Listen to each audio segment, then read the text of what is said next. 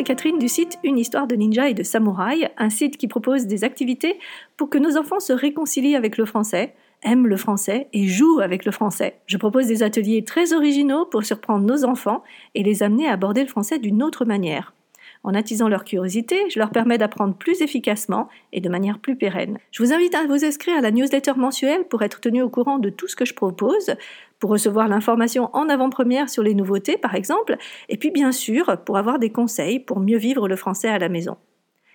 Alors aujourd'hui, nouvel épisode du podcast et un épisode très particulier puisque nous fêtons la première année de cette émission. Alors tout d'abord, un grand merci à vous. Euh, j'aurais jamais pensé que j'aurais autant de retours et surtout autant de discussions grâce à ce podcast. C'est grâce à ces rencontres que je peux d'une semaine à l'autre imaginer un nouveau sujet. Euh, vraiment, vous êtes, euh, vous êtes le moteur de cette émission. Alors quelques chiffres pour le fun. En nombre total d'écoutes, donc depuis le début, il y a 40 000 écoutes. Waouh Alors ça fait en moyenne à peu près 1000 écoutes par épisode je suis impressionnée. Hein. alors, euh, l'épisode qui a eu le plus d'écoute, alors c'est le tout premier, euh, c'est sur euh, notre enfant, c'est plus que nous ne croyons. Alors je suppose que comme c'est le premier de la liste, c'est normal.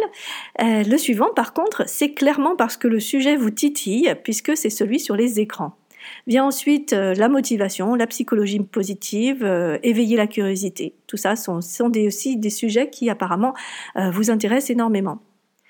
L'épisode qui a eu le moins d'intérêt, euh, c'est celui qui traite de l'accompagnement pour les révisions. Je suppose qu'en effet, tout le monde n'était pas concerné. Je vous invite quand même à l'écouter parce qu'il donne des astuces qui sont valables au-delà des révisions elles-mêmes et peuvent aider un enfant qui a des difficultés lorsqu'il y a une évaluation par exemple. Alors j'ai aussi des données bien sûr anonymes euh, sur d'où vous m'écoutez. Et là, j'avoue que je suis sciée. Tous les continents sont représentés c'est majoritairement la France et les États-Unis, mais j'ai aussi des écoutes en Islande, au Zimbabwe, en Indonésie. Donc j'ai failli tomber de ma chaise hein, quand j'ai vu ça. Ça m'a fait énormément chaud au cœur. Et, euh, voilà, ben, je vous salue où que vous soyez. Et je suis vraiment ravie de pouvoir vous aider depuis euh, mon petit quartier général euh, ici à Grenoble en France. Alors 37 épisodes à ce jour, ça fait à peu près un épisode par semaine. Euh, il faut dire que bah voilà, j'en profite quand il y a les vacances, je n'en fais pas. Et si on regarde une année scolaire, eh bien en fait il y a 36 semaines d'école, donc euh, je pense que je tiens plutôt bien le rythme, non? Alors j'aimerais beaucoup avoir vos réactions sur ces épisodes. Quels sont ceux qui vous ont le plus aidé, ceux qui vous ont ouvert les yeux, ceux qui vous ont donné envie d'essayer de mettre en place de nouvelles choses avec votre enfant? Quels sont vos freins actuels ou au contraire quels sont vos progrès? Vous pouvez soit laisser un commentaire sous cet épisode, soit me contacter directement via le site. Fin de cet aparté sur cet anniversaire. Allez, on range les cotillons. on est reparti pour une année. Et je reprends le déroulement plus classique de cette émission. Aujourd'hui, je reviens sur une remarque euh, ben, qui revient très souvent. Comment je peux aider mon enfant en français? Parce que, après tout, je suis pas enseignant. C'est sûr, je suis pas enseignant que euh, nous allons discuter aujourd'hui. La première chose sur laquelle il faut, faut réfléchir, c'est la définition que vous avez d'un enseignant.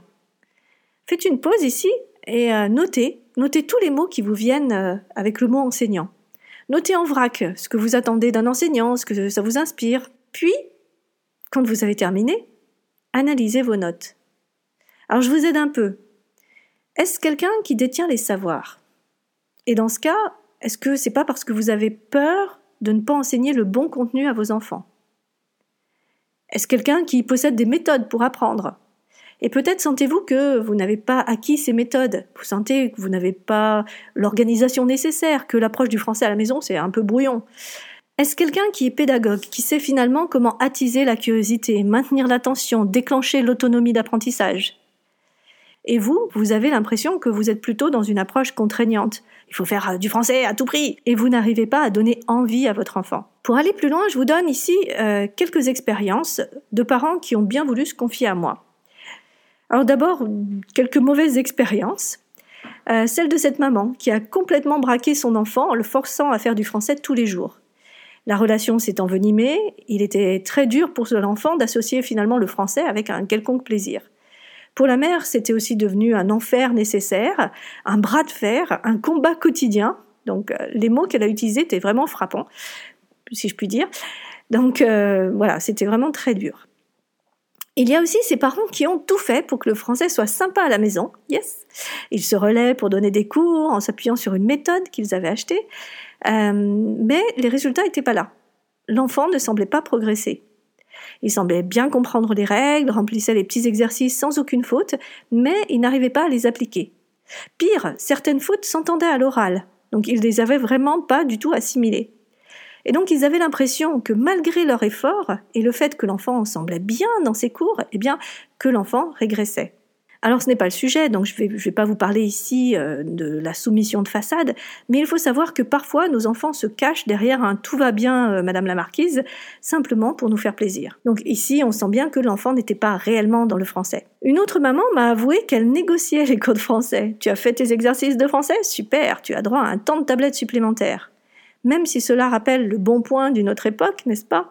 De nos jours, on sait que la satisfaction la plus grande est d'abord d'avoir compris et de s'être amélioré. Une autre me disait qu'elle aidait son fils lorsqu'il ne savait pas. Elle lui donnait les réponses pour qu'il s'en rappelle. Elle voulait surtout lui éviter tout désagrément. Or, laisser les enfants chercher par eux-mêmes la solution est un processus très important dans l'apprentissage. Il faut parfois leur laisser le temps de réfléchir pour qu'ils assimilent.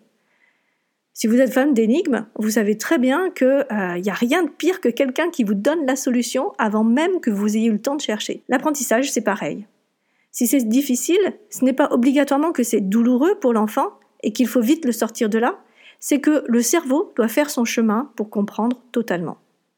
Une autre maman m'expliquait qu'elle changeait de casquette. J'aimais bien cette, cette idée. Hop, je change de casquette. Elle laissait de côté celle de la maman pour prendre celle du professeur excite la relation parent-enfant, on passe à une relation purement scolaire, je dirais. C'est aussi une approche possible. Une autre me racontait qu'elle avait mis en place une heure précise. Elle donnait quelques instructions à son enfant qui devait faire par lui-même. Elle restait disponible pour l'aider en cas de question. Ainsi, elle ne s'énervait pas. Par contre, euh, elle avait l'impression et la frustration de ne pas faire avancer son enfant à un bon rythme. Alors, ces expériences vous parlent, vous vous reconnaissez dans l'un ou l'autre de ces témoignages, donnez-moi votre avis dans les commentaires. La question finalement à se poser n'est-elle pas est-ce que je me sens vraiment capable de jouer ce rôle d'enseignant avec mon enfant? La précision avec mon enfant est importante. Hein. Je connais des enseignants qui se sentent très à l'aise avec une classe, mais qui ne peuvent, euh, ne pas, ne souhaitent pas d'ailleurs donner des cours à leur propre enfant. Et la raison, bien, elle est simple, euh, c'est la peur d'être trop exigeant. Et pour cause, notre relation avec eux nous impose une pression, celle de vouloir qu'ils réussissent à tout prix. la conception de la réussite est différente d'une famille à l'autre, mais en tous les cas, c'est simplement mettre la barre haute pour nos enfants. Et de ce fait, nous perdons souvent patience, nous voulons qu'ils aillent plus vite. Nous pensons même parfois qu'ils font exprès de ne pas comprendre ou de faire toujours la même erreur. Mais si je reviens sur les qualités que l'on recherche chez un enseignant, c'est surtout son dynamisme, son écoute, sa patience, son sens de l'organisation, un grand panel de méthodes pédagogiques différentes pour qu'il s'adapte à chaque enfant et à chaque instant d'apprentissage. Nous sommes d'accord que tout ça n'est pas donné à tout le monde, mais ce n'est pas impossible non plus. La dernière question, au-delà de cette capacité à enseigner à son enfant, c'est sur notre rôle. Est-ce finalement à nous d'être enseignants? N'est-ce pas un rôle que nous nous donnons pour aider notre enfant, soit parce que nous sommes expatriés et qu'il n'y a pas de cours disponibles dans les environs, soit parce que notre enfant a des difficultés dans cette matière et qu'il faut qu'il rattrape le niveau demandé? Notre rôle n'est-il pas simplement de soutenir notre enfant, de l'accompagner du mieux qu'on peut et surtout de croire en ses capacités? Ce qui fait que l'on est un bon enseignant ou non, ce n'est pas finalement les compétences, mais plutôt notre capacité à gérer la relation avec notre enfant. Une écoute réelle, une adaptation à chaque problème détecté, une connaissance de son enfant, une connaissance de soi-même aussi. Je vous invite à vous détacher de cette étiquette d'enseignant et de préférer parler de travail d'équipe pour que le français à la maison soit un vrai moment de complicité. Alors si tout cela vous fait réfléchir, tant mieux, c'est le but recherché. Vous pouvez venir parler de tout ça dans une communauté très bienveillante, le groupe Facebook Le français à la maison, que je vous invite à venir rejoindre les échanges y sont riches et précieux. Dans le prochain épisode, euh, comme ça va être les vacances de la Toussaint, on se retrouve après et je vous parlerai alors de l'autonomie. Parce qu'après tout, c'est un peu le but final, que nos enfants deviennent de plus en plus autonomes jusqu'à voler de leurs propres ailes. En attendant de vous en dire plus, je vous souhaite de belles vacances de la Toussaint, pour ceux qui en ont bien sûr, et je vous retrouve très bientôt pour la suite des aventures. Bye bye